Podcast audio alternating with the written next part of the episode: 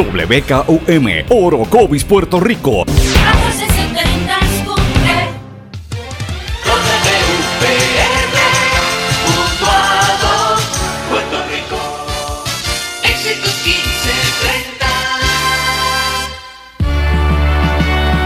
Transmite WEXS Patillas Guayama. XXX 61. Escuchas WMDB desde Fajardo, Puerto Rico, a través del 1480M y a través de www.el1480.net. Todo lo que dice genera controversia. Cada vez que ella se expresa, los haters se agitan, los políticos tiemblan porque es la única comprometida con la verdad. Periodista, bloguera, relacionista licenciada, analista de la noticia, escritora y le dicen la provocadora en las redes sociales. Y ahora comienza en blanco y negro con Sandra Rodríguez Coto. Bienvenidos a su programa en blanco y negro con Sandra. Hoy es martes 10 de julio de 2018, nuestra edición número 55 por aquí por la red informativa de Puerto Rico, 1530M de Utuado, 1470M de Orocovis, X61 en Patillas y el 1480 AM Fajardo San Juan. Con mucho cariño, como todos los días, les saluda Sandra Rodríguez Coto. Y como siempre les digo, me puede contactar a través de las redes sociales Facebook, Sandra Rodríguez Coto también, o Twitter SRC Sandra o contactando a las emisoras. Hoy tenemos un, programa bien especial, una tertulia interesante con el presidente del Senado, Tomás Rivera Chats. Como ustedes saben, ayer Rivera Chats y el presidente de la Cámara de Representantes, Johnny Méndez, demandaron en el Tribunal Federal a la Junta de Control Fiscal para pedirle que la Corte declarara que el ente federal sobrepasó sus poderes, los poderes que otorga la ley promesa, para implementar el presupuesto del gobierno para el próximo año. Vamos a estar hablando de eso, estemos atentos porque me parece fundamental e interesante lo que plantea el presidente del Senado y ustedes se van a sorprender de algunas de las cosas en las que vamos a estar hablando próximamente. Pero antes quiero hacer un análisis de las noticias más importantes a nivel local y a nivel internacional. Hoy trasciende una noticia que a mí me parece crítica en Puerto Rico y es algo que nosotros habíamos estado denunciando y alertando en este foro en más de una ocasión. Los que han estado escuchando este programa saben que aquí, por ejemplo, tuvimos de invitada a, Marilis eh, Pagan del Proyecto Matria, entre otras personas. Eh, Eda, López también estuvo aquí. Eh, ambas líderes feministas, hablando de, la situación crítica de las mujeres, ¿verdad? Tras el paso del huracán María, pues evidentemente hoy trasciende que a casi 10 meses de este, de este terrible huracán, la violencia y la persistente falta de ofertas laborales, viviendas asequibles y mejores oportunidades sociales mantiene a muchas mujeres viviendo en un estado de vulnerabilidad. A eso usted le tiene que sumar, como había dicho a Marilis en, en una voz de alerta que hace más de dos meses, y, me tienen que escuchar porque es que eso es cierto, lo recordarán, sobre todo en el área de la montaña. Yo estoy bien preocupada con lo que está pasando en Orocovis, en toda esa región. Es en todo Puerto Rico, ¿verdad? Pero en la montaña, por la cuestión del aislamiento, eh, muchas veces la situación es más caótica. Cierran los tribunales regionales, no hay líneas de emergencia y los policías no están para tomar las querellas. Así que la situación está fuera, un poco fuera de control y esto lo está denunciando, entre otras, Josefina Pantoja de la Comisión de, Mujer, de la Mujer del Colegio de Abogados. Eh, y como habíamos dicho, la, OMS, la Organización Mundial de la Salud, ha, demostrado a través del tiempo que luego de que, pasa un desastre natural, aumentan los, los casos de violencia, el abuso sexual, el maltrato de menores y también la delincuencia. Fíjense que aquí hubo eh, una alegación de que hubo unos actos de, de, delincuencia en el Centro Comercial Plaza Las Américas en el estacionamiento. Pues así mismo sucede al interior de los hogares que este, y vemos cómo, cómo aumenta la cantidad de víctimas en estos hogares y albergues donde se protegen a las mujeres. Por otra parte, la Junta de, Reglamentadora de Telecomunicaciones alega que la mayoría de las compañías de telecomunicaciones están listas y que los generadores van a ser sus salvavidas para esta temporada de huracanes. Yo le pregunto si usted está de acuerdo con eso, ¿verdad? Ellos dicen que al momento tienen cientos operando con generadores eléctricos. La compañía T-Mobile y la compañía Liberty han dicho públicamente que están más o menos al día y han este, contestado preguntas de la prensa. Hay otras empresas que no están hablando de esto. Vamos a estar trabajando el tema de telecomunicaciones eh, pronto, así que estén atentos porque estamos venimos con algo por ahí. El gobernador de Puerto Rico, don Ricardo Rosselló, decretó dos días de duelo por eh, un día de duelo por la muerte de dos destacadísimos artistas puertorriqueños. Uno es el, tenor y profesor del conservatorio Antonio Barazorda, entre otras, mentor de mucha gente, una persona muy, muy reconocida en el mundo de las artes, así como la folclorista, declamadora y, bailadora de bomba Petra Cepeda. Eh, que en paz descanse, hoy es un día muy triste para, eso fue ayer, ¿verdad? Y hoy también un día muy triste para el arte y la cultura en general de Puerto Rico, porque estamos hablando de dos figuras importantísimas, tanto Barazorda como Cepeda. Por otra parte, eh, una buena noticia, FEMA, la Agencia Federal para el Manejo de Emergencias, reembolsó 51 millones de dólares a las agencias del gobierno y a los municipios. Esto lo anunció la comisionada residente en Washington, Jennifer González. Y el gobernador, por su parte, anunció que PRITCO, la compañía de fomento industrial, abrió una convocatoria para que empresas interesadas puedan someter propuestas para participar en un proyecto de microredes industriales. son cosas, cosas positivas. Ahora, por otro lado, el, la Oficina Central de Recuperación y Reconstrucción de Puerto Rico solo ha dado nueve días para que el público comente el plan de recuperación. Es el borrador eh, del Plan de Desarrollo Económico y Recuperación de Puerto Rico. Esto fue publicado el, el lunes en la noche y el plazo vence el 18 de julio. Esto se sometió con varios meses de retraso eh, al plazo que había establecido originalmente el Congreso y presenta una necesidad de recursos de 118 mil millones de dólares para reconstruir al país. Así es que eh, le sugiero a todos que lo accedan a la página de internet para que puedan entender de qué estamos hablando. Es importante porque Puerto Rico necesita revitalizarse y hay que mirar por dónde es que va encaminado el gobierno al respecto. Pasando a Estados Unidos, ayer el presidente Donald Trump anunció la selección, como yo había dicho, de Brett eh, Kavanaugh como el nuevo candidato ¿verdad? del Tribunal Supremo de los Estados Unidos, un conservador que ha sido eh, respaldado por el Partido Republicano. Eso es un cargo vitalicio, un cargo muy importante. Y esto coincide con toda la polémica que ha habido en torno al tema de Roe versus Wade, que lo hablamos aquí en este espacio, que es tema de la columna que publiqué el domingo en Noticel. Me lo pueden encontrar allí. Eh, y entre otras cosas, ¿verdad? Hay algunos sectores del de los demócratas que están bastante preocupados, pero eh, sin lugar a dudas es un, es un hombre que tiene respaldo de muchos sectores, incluyendo algunos demócratas, porque he estado leyendo reacciones porque él solía participar como comentarista por muchos años en cadenas como CNN y CBS, por ejemplo. Y aunque es conservador, pues tenía bastante conocimiento, amplio conocimiento del derecho. Así que este, lo que se está criticando es la forma en que Trump lo, lo nomina de una manera muy dramática. Pero sin lugar a dudas es, es interesante, es un hombre joven, lo cual anticipa que las políticas de Trump y del conservador pues van a durar mucho tiempo de ser confirmado al Supremo. Eh, por otra parte, el gobierno de Trump se comprometió a entregar eh, a los padres de los niños que fueron separados de estos inmigrantes, por lo menos a 50 niños indocumentados menores de 5 años, de un total de 102 que fueron separados tras cruzar la frontera con México, como parte de la dichosa política esa de cero tolerancia, donde los pobres nenes están sufriendo en cantidad, se, se comprometieron a entregar por lo menos la mitad de los nenes hoy. Este, otro grupo sería un poco más adelante. El presidente Trump se está preparando porque se va de viaje para Europa en, en, las próximas semanas y ya está tirando sus pullitas, porque él es así. Este, él acaba de emitir unas declaraciones a través de su cuenta Twitter donde dice que la OTAN eh, no, no es justo ni aceptable la manera en que se financia la, la OTAN y que Estados Unidos es el que más dinero está dando, aportando ahí.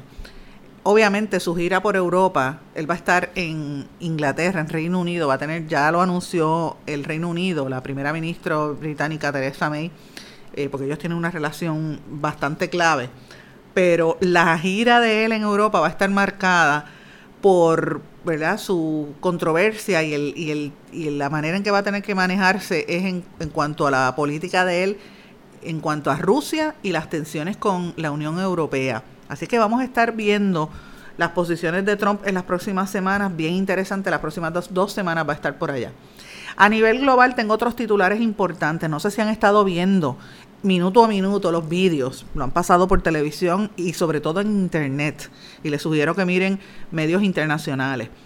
El proceso de rescate de los niños en esa cueva en Tailandia. Una cosa maravillosa, eh, súper peligrosa eh, y nos tiene bien, bien, bien ansiosos porque los pobres nenes llevan días allí atrapados. Hoy deben salir los cinco que quedan, que son cuatro nenes y el, y el coach ¿verdad? del equipo de fútbol ellos, para que ustedes tengan una idea, eso comenzó, como yo dije ayer, pero realmente eh, hoy se revela un poco más. La, era un, el, iban a celebrarle una fiesta sorpresa a uno de los nenes del equipo eh, y ellos decidieron ir a esa cueva, tenían comida, iban a celebrar allí, de momento empezó a llover y se quedaron adentro de la cueva. No era la primera vez que iban, ya ellos habían estado en esa cueva anteriormente, pero se convirtió en una gran pesadilla. El entrenador, que es un hombre joven, trasciende que él es monje él tiene creo que 25 años y las comidas que él tenía las estuvo compartiendo su ración de alimento y de agua los primeros días con los nenes y, los ayudó a meditar para permanecer tranquilos y conservar la energía. O sea que ha sido clave la, postura de este coach que es un, que es un eh, monje. Elon Musk, el, el empresario multimillonario, llegó personalmente al área de rescate para ofrecer un, eh, un submarino que él quería, un micro submarino que él diseñó para tratar de ayudar a estos niños, pero ya obviamente el proceso de rescate está en camino y se espera que hoy salgan. Muchos de los niños ya se ha anunciado que tienen eh, problemas de respiración, ¿verdad? Tienen una, una, aparentemente una bacteria que cogieron allí debajo. Por otra parte, viendo ahora América Latina, la situación en Nicaragua está bien, bien, bien fuerte. Para que ustedes tengan una idea, ayer hubo una agresión y profanación de templos, agresión a los obispos en una marcha que se que hizo, que tuvieron allí en la capital, eh, el perdón, en la ciudad de eh, Diriamba, es una ciudad cercana a la capital. Los obispos iban marchando, tuvieron que entrar por la parte de atrás de la basílica, empezaron a agredirlos y profanaron el templo. Eh, y este problema de Nicaragua está terrible, ya están anunciando y preocupados por, la, por el efecto del miedo y la falta de sonrisas que hay en las caras de los niños nicaragüenses. Para que ustedes tengan una idea, eh, prácticamente todos los países del hemisferio han criticado la situación. Esto comenzó en julio, eh, ha, ido incrementando y obviamente, perdóname, el, esto em, empezó en abril, perdón, y esto ha ido incrementando. La situación en Nicaragua se debe a las reformas en el seguro social, a la crisis que hay, porque ellos tienen una deuda enorme.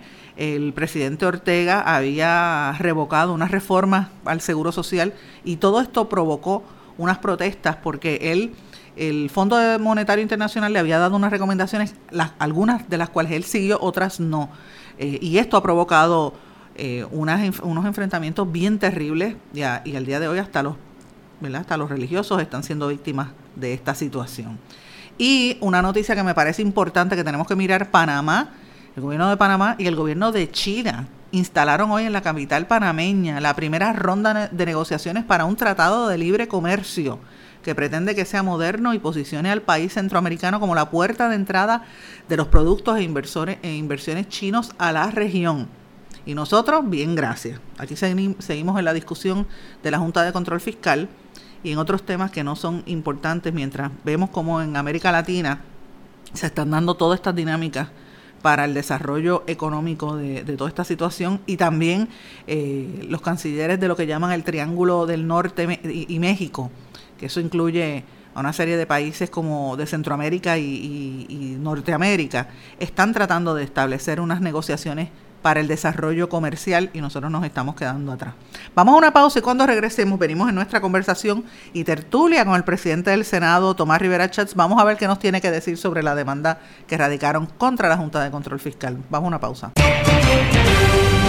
No se retiren, el análisis y la controversia continúa en breve, en blanco y negro, con Sandra Rodríguez Coto.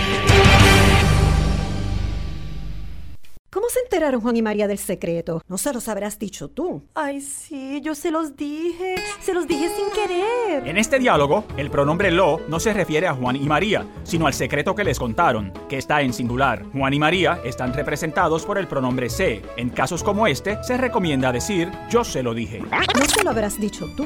Se lo dije sin querer. El español nuestro de cada día. Dilo bien, dilo mejor. Academia Puertorriqueña de la Lengua Española, Fundación Puertorriqueña de las Humanidades y esta emisora. En los últimos 50 años hemos avanzado mucho en la prevención del tabaquismo. Pero si no hacemos más, uno de cada 13 niños de hoy morirá prematuramente por el tabaquismo. Son 5.6 millones de vidas preciosas que podemos salvar. Juntos podemos lograr que nuestra próxima generación esté libre del tabaco. Más información en surgeongeneral.gov. Rabiosa, yo soy rabiosa. Oye, tú estás loca. ¿Tú no sabes lo que es tener rabia? La rabia es un asunto serio. Es un virus mortal que se transmite de animales a seres humanos por medio de mordidas de cualquier mamífero. En Puerto Rico, el Departamento de Salud atiende a más de 500 personas cada año por haber estado expuestas a rabia. Visita a tu médico veterinario licenciado y colegiado y vacuna a tu mascota. Busca más información en la página del Colegio de Médicos Veterinarios de Puerto Rico. Mantente alerta. Adopta la actitud.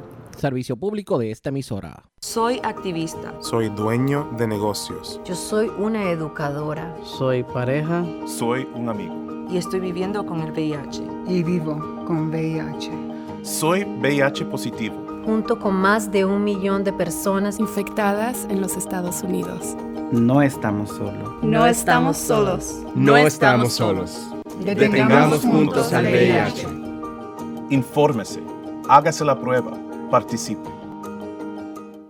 El verbo avanzar tiene varias acepciones en el español general. Por ejemplo, ir hacia adelante. Pude avanzar entre la multitud. Transcurrir el tiempo o acercarse a su fin. Avanza la tarde y se alargan las sombras. Y progresar o mejorar. Rosa ha avanzado mucho en sus estudios. Pero en Perú y Puerto Rico, avanzar también tiene el sentido de darse prisa. Se están acabando los 30 segundos y tenemos que avanzar. Español puertorriqueño. Atrévete y dilo. Mensaje de la Academia Puertorriqueña de la Lengua Española, Fundación Puertorriqueña de las Humanidades y esta emisora. Por las cosas que nos pueden mantener seguros. Las que usamos todo el tiempo sin pensarlo. Las que aguardan en silencio a salvarnos la vida. Y ahora las que llevamos con nosotros a donde vayamos. Muchos dispositivos móviles ahora ofrecen alertas inalámbricas de emergencia, información en tiempo real de fuentes locales en las que confías. Con su sonido y vibración particular, estarás al tanto donde quiera que estés. Y ya regresamos con el programa de la verdad, en blanco y negro, con Sandra Rodríguez Coto. De regreso aquí en Blanco y Negro con Sandra, me encuentro con el presidente del Senado, Tomás Rivera Chats, quien ayer, como ustedes saben, junto al presidente de la Cámara, radicaron una demanda contra la Junta de Control Fiscal. Presidente, ¿cómo está usted? Sí, eh, somos muy afectuosos para ti, Sandra, para tus compañeros de la estación y para toda la audiencia que te escucha. Sí, hacía tiempo que no hablábamos así en, en estas lides, en estas lides. Siempre, siempre es un privilegio compartir contigo y discutir los asuntos de, de importancia para Puerto Rico. Igualmente, igualmente. La gente, la gente no se da cuenta. Mucha gente a Tomás Rivera Chats lo, lo aman o lo detestan o no lo entienden. Y yo, es como que, como este programa. Le pasa a todo el mundo. A mí, a ti, le pasa a todo el mundo. a mí me pasa mucho, por eso es en blanco y negro, no hay, no hay matices de gris.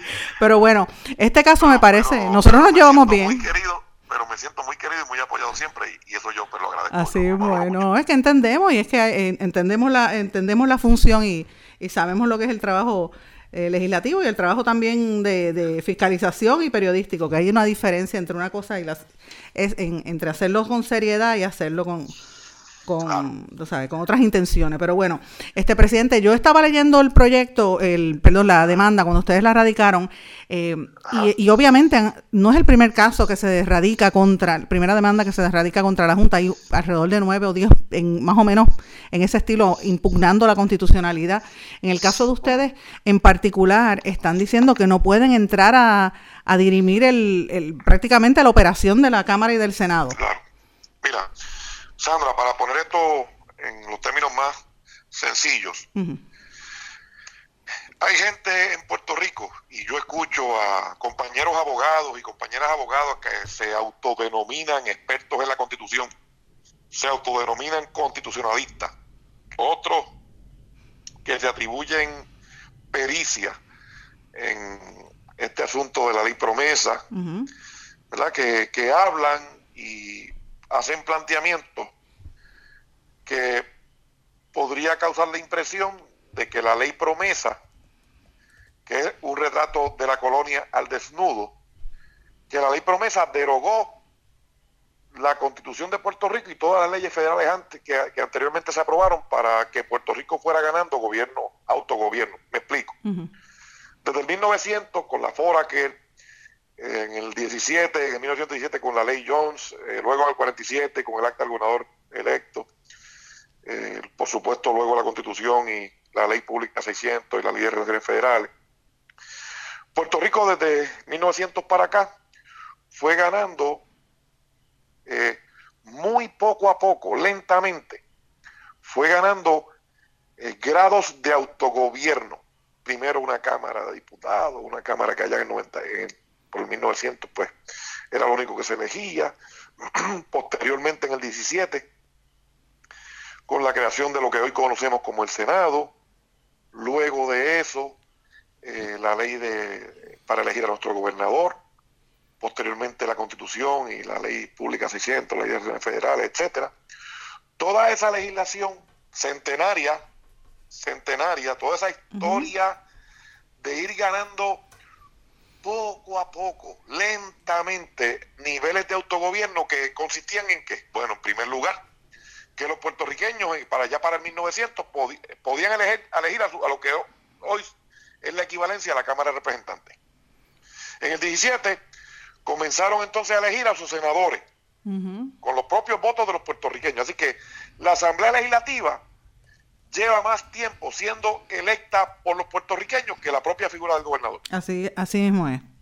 Entonces, así mismo es. toda esa tradición democrática que incluía, entre otras cosas, limitadas todas, los asuntos presupuestarios, asuntos de leyes que afectaban al, al eh, asuntos de naturaleza estrictamente local, fueron avanzando hasta la ley promesa. Entonces alguna gente piensa que con la ley promesa pues se derogó la constitución de Puerto Rico y entonces lo que es una junta de supervisión fiscal, alguna gente entiende que es un gobierno no electo con poderes eh, irrestrictos, con poderes totales, constituyéndose en esa junta el poder legislativo y el, y el ejecutivo sin restricción alguna. Y entonces quieren hacer ver esos expertos de la Constitución, esos expertos de la ley promesa, esos peritos, quieren hacer ver que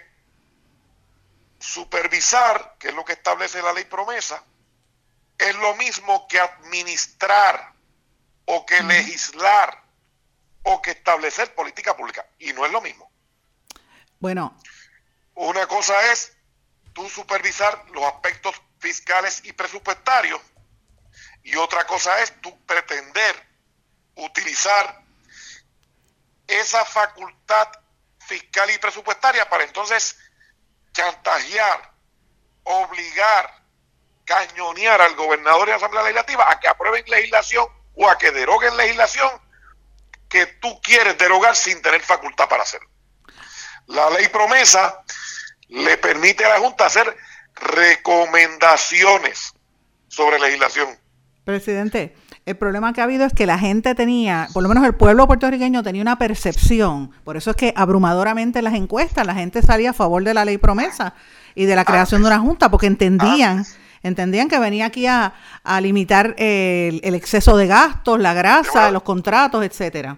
Eso era, eso era lo que la gente pensaba antes. Hoy piensa muy distinto. Y te voy a explicar por qué. Breve, rapidito. Bueno, los Mira. contratos que tienes, es evidente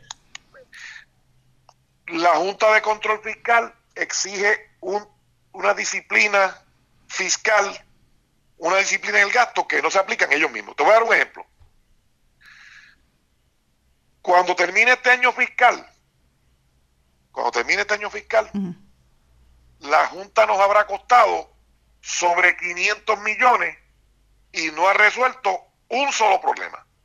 La Junta de Control Fiscal se supone que en los planes fiscales y que en las recomendaciones que haga establezca una línea en la cual Puerto Rico pueda lograr una salud fiscal, primero, y segundo, luego de lograr esa salud fiscal y comenzar a pagar a sus acreedores, lograr el regreso al mercado de financiamiento. Ninguno de los planes fiscales, ninguna de las iniciativas de la Junta de Control Fiscal ha incluido nada para encaminar el pago a los acreedores, número uno. Número dos, comenzaron bajo el gobierno de Alejandro García Padilla con 2 millones, luego 20. Luego de eso pidieron un aumento de 60 millones para ubicarse en 80.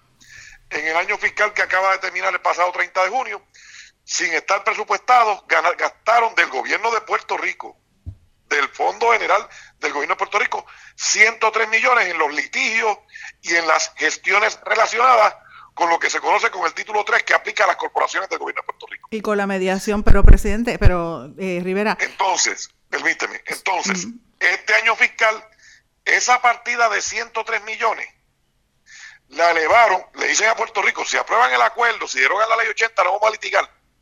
Pues si no íbamos a litigar, ¿por qué elevaron el presupuesto de 103 millones para litigio a 271? Más que duplicarlo, casi triplicarlo. Pues entonces la Junta nos habrá costado al cierre de este año fiscal sobre 500 millones sin haber cumplido su objetivo, sin haber resuelto un solo problema y derrochando a diestra y siniestra los fondos del gobierno de Puerto Rico. Entonces, por si fuera poco, el plan fiscal que aprobaron el 30 de mayo y el presupuesto que sugirieron el 5 de junio eran irreconciliables entre sí. O sea, los propios documentos de la Junta eran irreconciliables, no se ajustaban el uno al otro. A pesar de eso, el gobierno de Puerto Rico aprueba un presupuesto menor, menor que el de la Junta. Entonces la Junta dice, no, yo no lo acepto porque no derogaste la ley 80.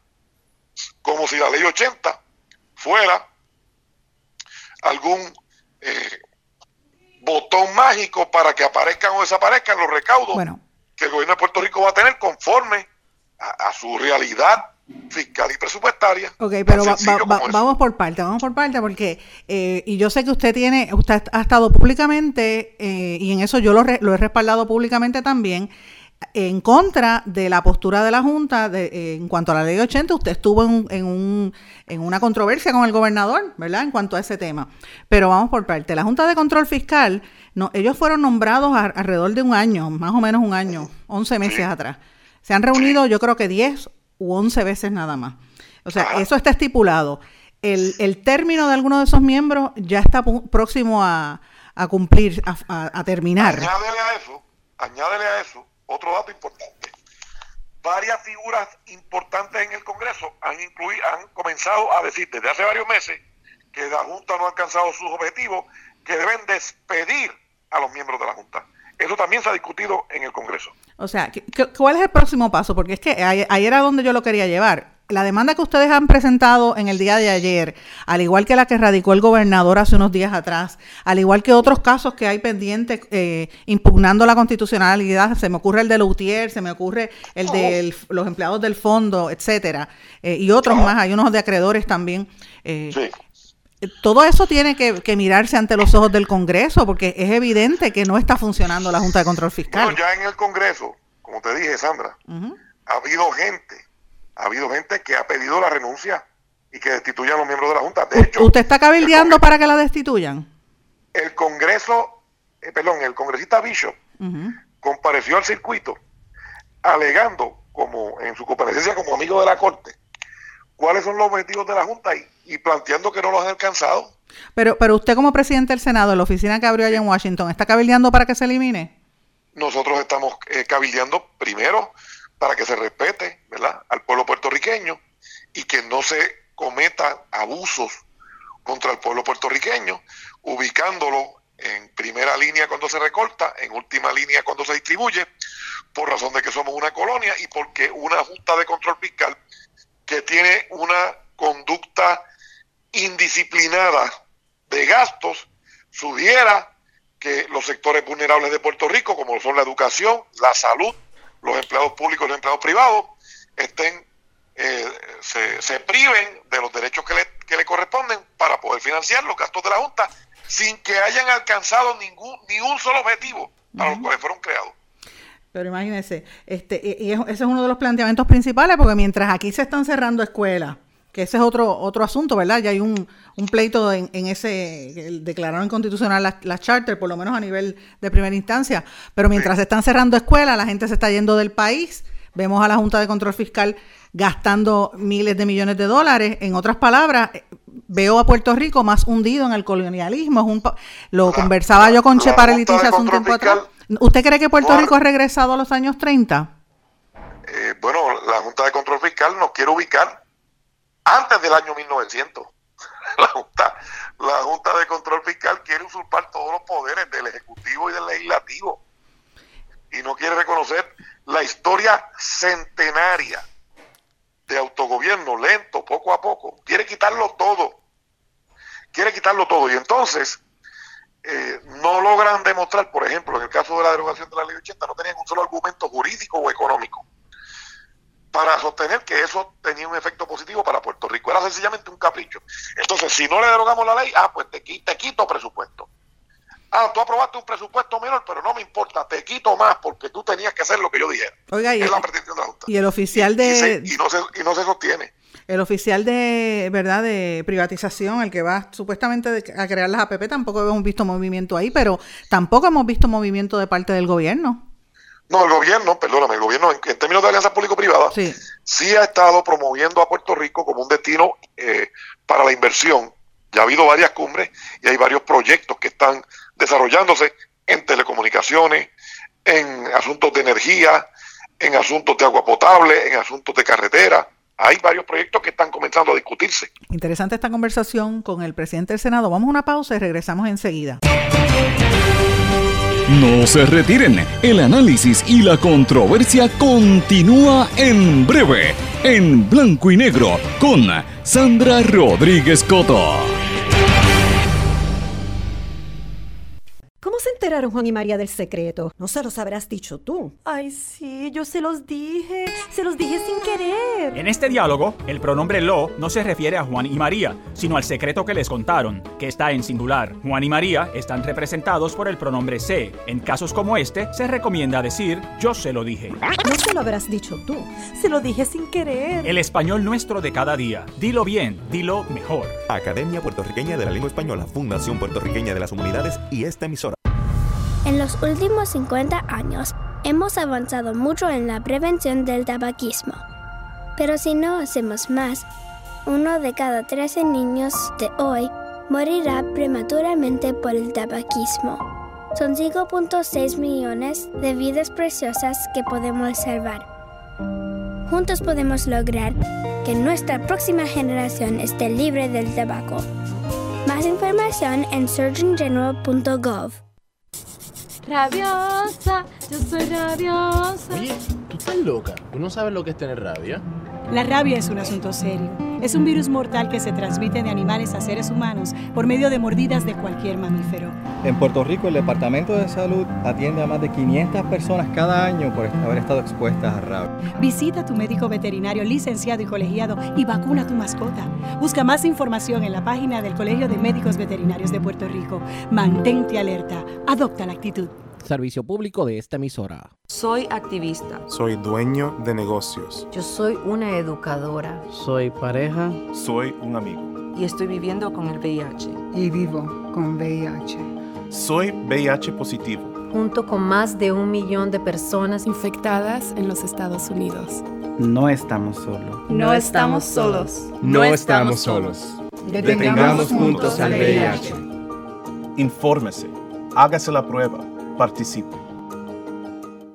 El verbo avanzar tiene varias acepciones en el español general. Por ejemplo, ir hacia adelante. Pude avanzar entre la multitud. Transcurrir el tiempo o acercarse a su fin. Avanza la tarde y se alargan las sombras. Y progresar o mejorar. Rosa ha avanzado mucho en sus estudios. Pero en Perú y Puerto Rico, avanzar también tiene el sentido de darse prisa. Se están acabando los 30 segundos y tenemos que avanzar. Español puertorriqueño. Atrévete y dilo. Mensaje de la Academia Puertorriqueña de la Lengua Española, Fundación Puertorriqueña de las Humanidades y esta emisora.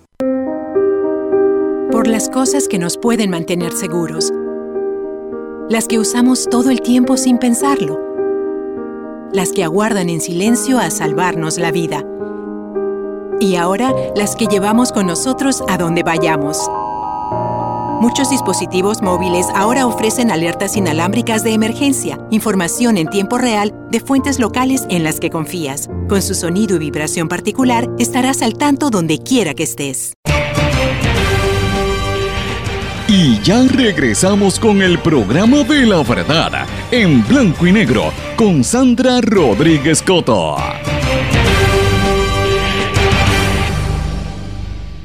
Y de regreso a En Blanco y Negro con Sandra, me encuentro con el presidente del Senado, Tomás Rivera Chats. Posiblemente, sí. eh, quizás la, la, lentitud como que se percibe es porque como uno ve que la economía no se mueve, pues hay, hay, un, hay unos niveles de desesperación grandes. Bueno, lo que ocurre es que... Eh, porque la gente se sigue yendo. Colonia, no te, siendo una colonia donde no tenemos el poder político, pues hay unas limitaciones, sin lugar a dudas. Sin lugar a dudas. Eh, eso ha incidido negativamente en, en, el caso de Puerto Rico. Presidente. Pero ha habido acciones afirmativas de nuestro gobierno. Mira. Y, y en la relación, y, y, una pregunta que le quería hacer a usted, obviamente el tema de la ley 80 ha causado roces con el gobernador en, en términos de, de, proyección pública. Eh, ¿Cuál es el próximo paso ahí? Pues ninguna, la ley 80 se acabó. Eso se acabó. ¿Y la insistencia de la Junta? Es que eso terminó. O sea, la Junta ya no, no, no va a insistir en eso. De todas maneras, la propuesta que hizo el Senado uh -huh. era la más sensata proteger el derecho de los trabajadores y patronos que están al amparo de la ley 80 hasta el día de hoy. Y que todos esos miles de empleos que ellos decían que se iban a crear, pues que prospectivamente cualquier empleo nuevo no le aplique a la ley 80. Eso es más que justo, más que razonable y más que sensato. No lo aceptaron porque ellos no querían una ley para crear empleo. Y cuando digo ellos me refiero a la Junta. A la Junta. Ellos lo que querían era una ley para despedir empleados. Entonces explícame, ¿cómo es que tú despidiendo empleados vas a crear empleo? Eh, la lógica de la Junta es sencillamente absurda. Y de nuevo, eh, yo no tengo ninguna lucha de poder ni política con el gobernador, el gobernador tiene mi apoyo y mi respaldo. Pero el gobernador, le, el gobernador le bajó fuerte el otro día. Está bien, pero, pero mira, Sandra, tú sabes que yo lo perdoné porque hay gente que, que le da coraje a algunas cosas y reaccionan. Eso no es la primera vez que ocurre en la política. Uh -huh. Le ha ocurrido a él, me ha ocurrido a mí, le ha ocurrido a todos. Así que, eh, de nuevo, eso, eso para mí queda atrás. Esto no es una lucha de poder, no es una lucha política, es como yo decía hace unos días, esto es un dilema del deber. Dilema que yo no tengo. Yo sé para quién yo trabajo. Yo trabajo para el pueblo de Puerto Rico. Y el diseño de los que crearon la Junta de procurar la confrontación de puertorriqueños contra puertorriqueños en ese juego, yo no puedo caer porque es que están pretendiendo que el gobierno de Puerto Rico escoja, o pretendían, entre darle el bono a los empleados públicos, que es importante, el bono de Navidad, asegurar las vacaciones de los empleados públicos, que es importante, a cambio de, de privar, de quitarle la seguridad en el empleo a los 800 mil trabajadores y trabajadoras del sector privado. Eso nunca lo El diseño de puertorriqueños contra puertorriqueños, el diseño de poner al gobernador a pelear con su legislatura, de poner a pelear los empleados públicos, 150 mil, contra los 800 mil de la empresa privada. El diseño de empresarios contra trabajadores, ricos contra pobres. El diseño de los que crearon la Junta era precisamente eso. Claro. Y creo que han marcado la grave situación colonial que tenemos y después de todo, creo que los puertorriqueños han cobrado conciencia de lo nefasto que es ser una colonia, Oiga, ser un territorio.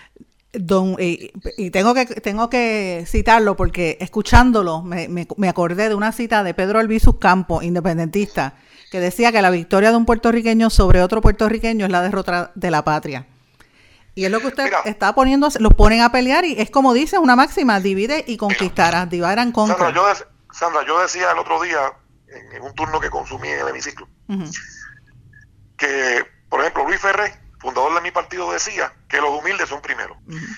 Don Luis Muñoz Marín, líder del Partido Popular, en una ocasión escribió el argumento de vergüenza contra dinero, haciendo un llamado a la dignidad de los puertorriqueños. Y Albizu Campos, en una ocasión, que es un líder que el sector independentista apoya y respalda, dijo que la patria es valor y sacrificio. Si en los corazones de todos los puertorriqueños cada uno de esos postulados, de esos pensamientos o de esas expresiones que hicieron esos líderes puertorriqueños vive, nadie puede aceptar, ni estadistas, ni populares, ni independentistas, la subordinación y el chantaje que está sugiriendo la Junta de Control Fiscal de que se derogue la ley 80 sin ningún fundamento y sin ningún razonamiento. Usted está... Pedro Rosselló dijo, Pedro Rosselló, que para mí ha sido el mejor gobernador que hemos tenido, dijo en una ocasión, bajo el gobierno de Luis Fortuño, que no podíamos aprobar legislación que hiciera más rico a los ricos y más pobre a los pobres. Lo dijo Pedro Rosselló. Y de nuevo, no ha habido un fundamento jurídico, un fundamento económico, que demuestre que derogando la ley 80 se lograba algo bueno para Puerto Rico. Pero lo que es peor, que la ausencia de esos dos elementos, Sandra, no tienen autoridad moral porque mientras la señora Yaresco pretende que el electricista, el carpintero, el albañil, el técnico, la secretaria, la gente que labora en el sector privado, en farmacias, hospitales, la banca, industria, empresas, que mientras esa gente no tenga seguridad en el empleo, que si los votan no les toca nada, si los votan injustificadamente, oye bien esto, que si los votan viciosamente, sin justificación, que no tengan mesada, pero ella, en su contrato, tiene una mesada que si le cancelan el contrato le tocan 300 mil dólares. Así que la ausencia de un argumento jurídico y un argumento económico que de por sí solo son más que suficientes para no derogar la ley 80, se refuerza con la ausencia de autoridad moral de la Junta, porque no pueden pedir que el trabajador puertorriqueño del sector privado esté desprovisto de una mesada y en empleo, mientras la directora ejecutiva tiene una super mesada de 300 mil si la despiden. Presidente, y en términos de, del público, de la gente, ¿verdad? Porque evidentemente la gente, como le dije hace un rato, el comentario de que al principio pensaban, estaban a favor de la Junta de Control Fiscal, muchos sectores estaban a favor de, la, de, esa creación. Eh, luego la oposición ha venido de sectores pues Sandra, de los jóvenes. y ahora, ¿cómo usted cree que está la gente pensando en, en, cuanto a la Junta? Sandra, mira, y yo digo esto con, con el mayor respeto. En Puerto Rico, nosotros somos sumamente optimistas. En Puerto Rico, nuestra gente piensa positivo. Nuestra gente es una gente pacífica. Puerto, el puertorriqueño es dócil, pero es inteligente. Y es juicioso. Y su paciencia tiene un límite. Con la Junta pasa como con los pronósticos de los huracanes que están por ahí, todo el mundo cree que no viene, que no viene, y ya hay hasta un ambiente de fiesta, ¿verdad? hasta, que llegó, hasta que impactó, hasta que destruyó, y entonces dicen, wow, nos dio este huracán. Pero después de cada golpe, Puerto Rico se ha levantado con más fuerza, con dignidad, con carácter y espíritu de éxito. Y lo mismo va a ocurrir ahora. Yo espero, porque yo no, yo lo, no lo veo, yo veo una mucha desorganización y a veces me, me frustro. Se lo digo con toda sinceridad. Yo estoy confiado de que nuestro pueblo es vicioso. Muy bien. Bueno, y te repito, Sandra, hay gente dentro de, mi, dentro de mi propio partido que han querido hacer ver esto como que esto es una pelea entre el gobernador y yo, que esto es personal, que esto es por las candidaturas del 2020, que esto es una lucha de poder. No, esto es un dilema del deber. Dilema que... yo no tengo. Dilema que yo estoy claro para que yo trabajo. Y que tenemos que llevar y tenemos que confrontar a la Junta. Sandra, si no prevaleciéramos en la Corte, si por alguna razón nuestra, nuestra circunstancia bochornosa colonial nos ubica en una derrota en los tribunales por los poderes plenarios que tiene el Congreso sobre la colonia de Puerto Rico, sobre la propiedad de Puerto Rico, si no prevaleciéramos en, en los reclamos justos y adecuados que estamos haciendo, Sandra, después de todo, habremos de haber iniciado ese recorrido que los puertorriqueños tienen que arreciar y que tienen que avanzar en ponerle fin a la colonia. Cada día, cada día que pasa, cada golpe que le dan a nuestro pueblo por nuestra condición colonial, va creando ese espíritu combativo en los puertorriqueños y la puertorriqueña de ponerle fin a la colonia. Y el liderato popular que por décadas estuvo diciendo que aquí había un pacto bilateral, que este gobierno era autónomo, que aquí había ¿verdad? lo mejor de los dos mundos, están en silencio, en silencio y ahora no pueden defender la colonia. Y ellos tienen un problema que no tenemos ni los estadistas ni los independentistas. Los estadistas queremos el voto por el presidente, la representación en el Senado y la Cámara, para poder participar, para poder elegir y derrotar gobiernos en los Estados Unidos, para estar ahí donde se confeccionan las leyes y el presupuesto que nos afecta. Y los independentistas, dentro del escenario que ellos entienden que es correcto. Lo que no puede haber en, en nuestra isla del encanto es un solo puertorriqueño que acepte la condición colonial, donde somos primero cuando recortan, último cuando reparten, y nos golpean descaradamente cada vez que quieren golpearnos. Ser colonia es una vergüenza y quien la haya defendido tiene un grave problema existencial con los puertorriqueños. En eso yo estoy de acuerdo con usted 100%. Vamos a una pausa, señor presidente, y, y regresamos enseguida. No se retiren, el análisis y la controversia continúa en breve, en blanco y negro, con Sandra Rodríguez Coto.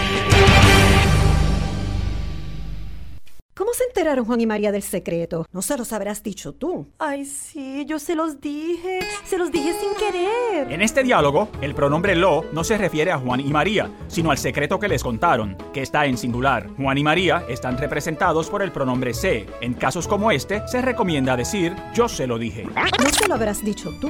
Se lo dije sin querer. El español nuestro de cada día. Dilo bien, dilo mejor. Academia Puertorriqueña de la Lengua Española, Fundación Puertorriqueña de las Humanidades y esta emisora. En los últimos 50 años hemos avanzado mucho en la prevención del tabaquismo. Pero si no hacemos más, uno de cada 13 niños de hoy morirá prematuramente por el tabaquismo. Son 5.6 millones de vidas preciosas que podemos salvar. Juntos podemos lograr que nuestra próxima generación esté libre del tabaco. Más información en surgeongeneral.gov. Rabiosa, yo soy rabiosa. Oye, tú estás loca. ¿Tú no sabes lo que es tener rabia? La rabia es un asunto serio. Es un virus mortal que se transmite de animales a seres humanos por medio de mordidas de cualquier mamífero. En Puerto Rico, el Departamento de Salud atiende a más de 500 personas cada año por haber estado expuestas a rabia. Visita a tu médico veterinario licenciado y colegiado y vacuna a tu mascota. Busca más información en la página del Colegio de Médicos Veterinarios de Puerto Rico. Mantente alerta. Adopta la actitud. Servicio público de esta emisora. Soy activista. Soy dueño de negocios. Yo soy una educadora. Soy pareja. Soy un amigo. Y estoy viviendo con el VIH. Y vivo con VIH. Soy VIH positivo. Junto con más de un millón de personas infectadas en los Estados Unidos. No estamos solos. No estamos solos. No estamos solos. Detengamos juntos al VIH. Infórmese. Hágase la prueba. Participe.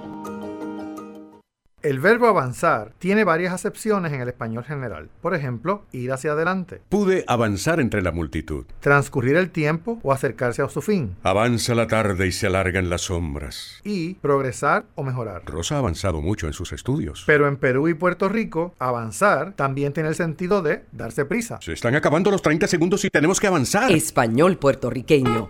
Atrévete y dilo. Mensaje de la Academia Puertorriqueña de la Lengua Española, Fundación Puertorriqueña de las Humanidades y esta emisora. Por las cosas que nos pueden mantener seguros. Las que usamos todo el tiempo sin pensarlo. Las que aguardan en silencio a salvarnos la vida. Y ahora las que llevamos con nosotros a donde vayamos. Muchos dispositivos móviles ahora ofrecen alertas inalámbricas de emergencia, información en tiempo real de fuentes locales en las que confías. Con su sonido y vibración particular, estarás al tanto donde quiera que estés.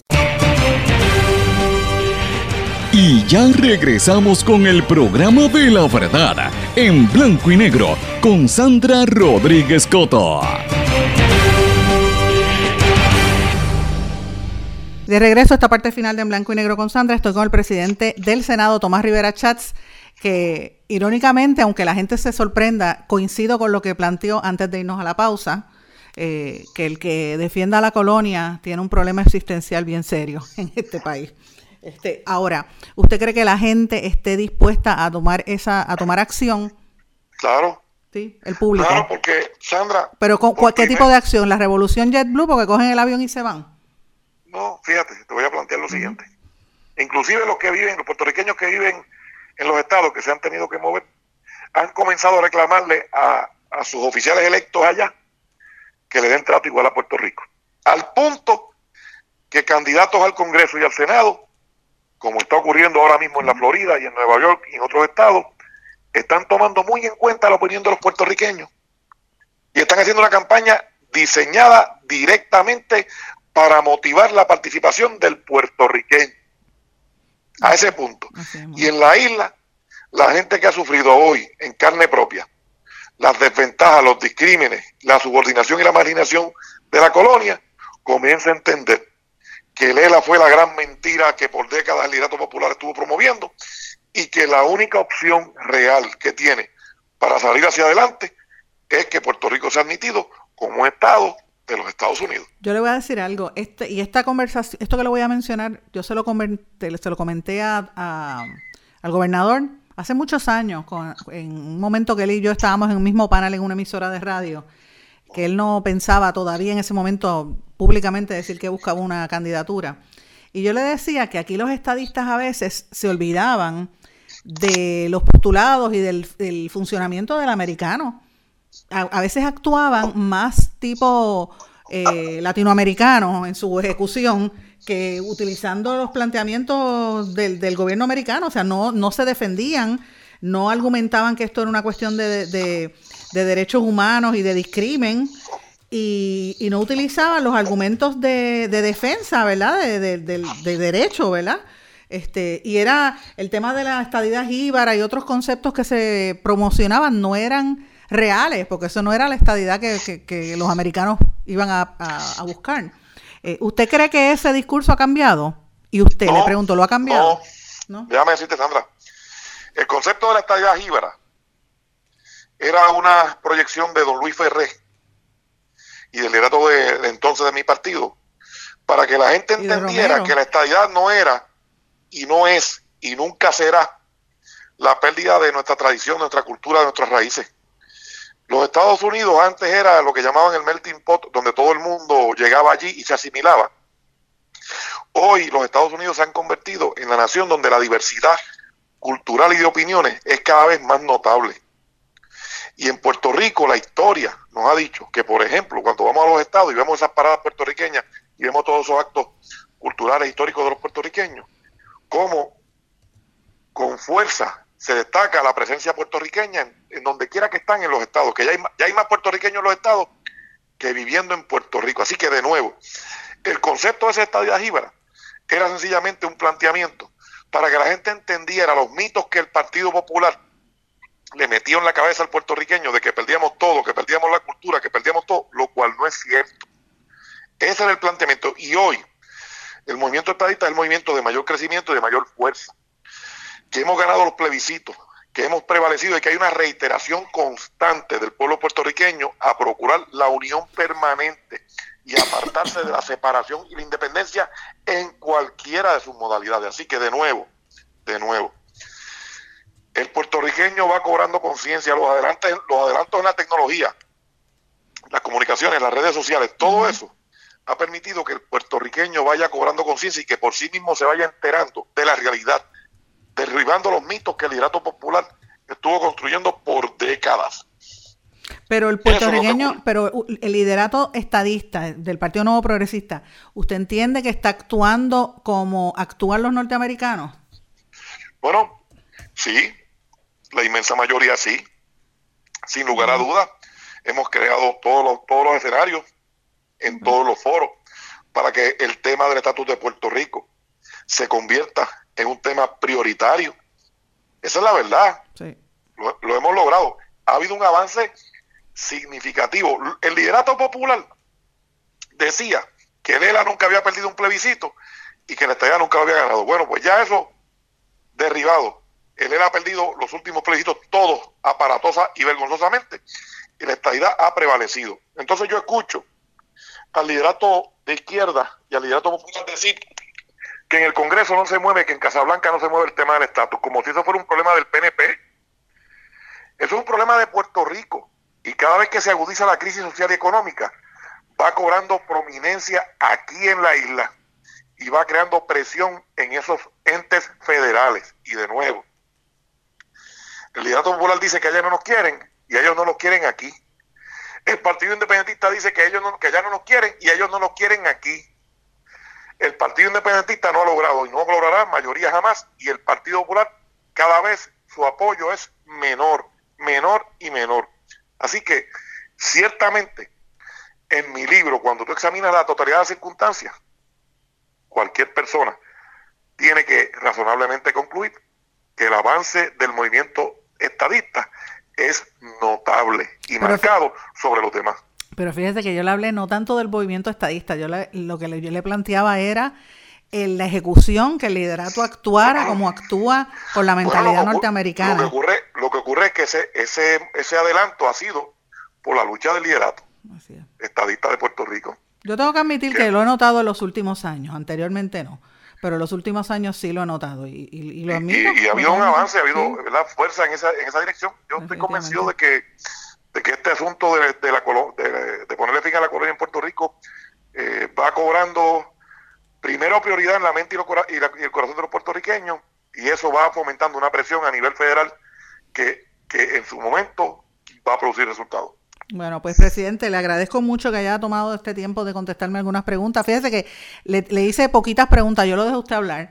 Y es importante, en este espacio, no, pero déjeme decirle algo, en este espacio yo no, no, no me gusta la polémica porque no hace falta en este país, hay demasiada polémica, me gusta la conversación. La próxima vez lo hacemos con un cafecito. ¿Está bien? Yo lo invito. Saludos a todos. Bueno, que pase buen día. Eres presidente del Senado, Tomás Rivera Chat. Bueno, ahora voy a cambiar el tema radicalmente en estos minutos que nos quedan del programa. Del Senado y de Tomás Rivera Chats voy a hablar de lactancia materna y de la polémica que enfrenta el gobernador de los Estados Unidos y el presidente Trump que ayer, ustedes saben, los que me escucharon en el programa de ayer, hablamos un poco de esto, de la controversia donde Trump estaba favoreciendo al sector privado y a los, a los manufactureros, las farmacéuticas estas que, que se dedican a, crear esta, esta fórmula sobre el consumo de la leche materna y la situación se calentó un poquito. Pues mira, ahora está la situación incluyendo hasta el país, a la República de Ecuador. Mira, mira qué cosa más increíble. La Organización Mundial de la Salud, ustedes saben que ha recomendado como una forma de alimentación exclusiva durante los primeros seis meses de vida de un niño, de un bebé, la leche materna. ¿verdad? Y a veces dicen que puede eh, extenderse hasta los dos años de edad.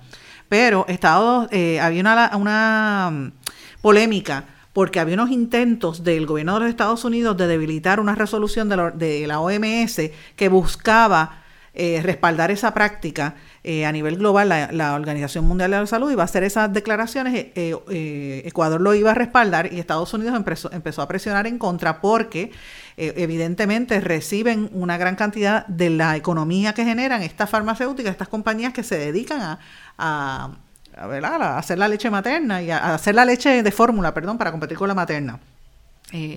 al final Estados Unidos emitió una declaración, de hecho el presidente Trump emitió un tweet donde decía que la nación norteamericana apoyaba con fuerza la lactancia materna, pero que no debía, no, no, que él entendía que no se le debía limitar a una mujer, a una madre, el acceso a la leche en fórmula, que también debían tener este la, la variedad.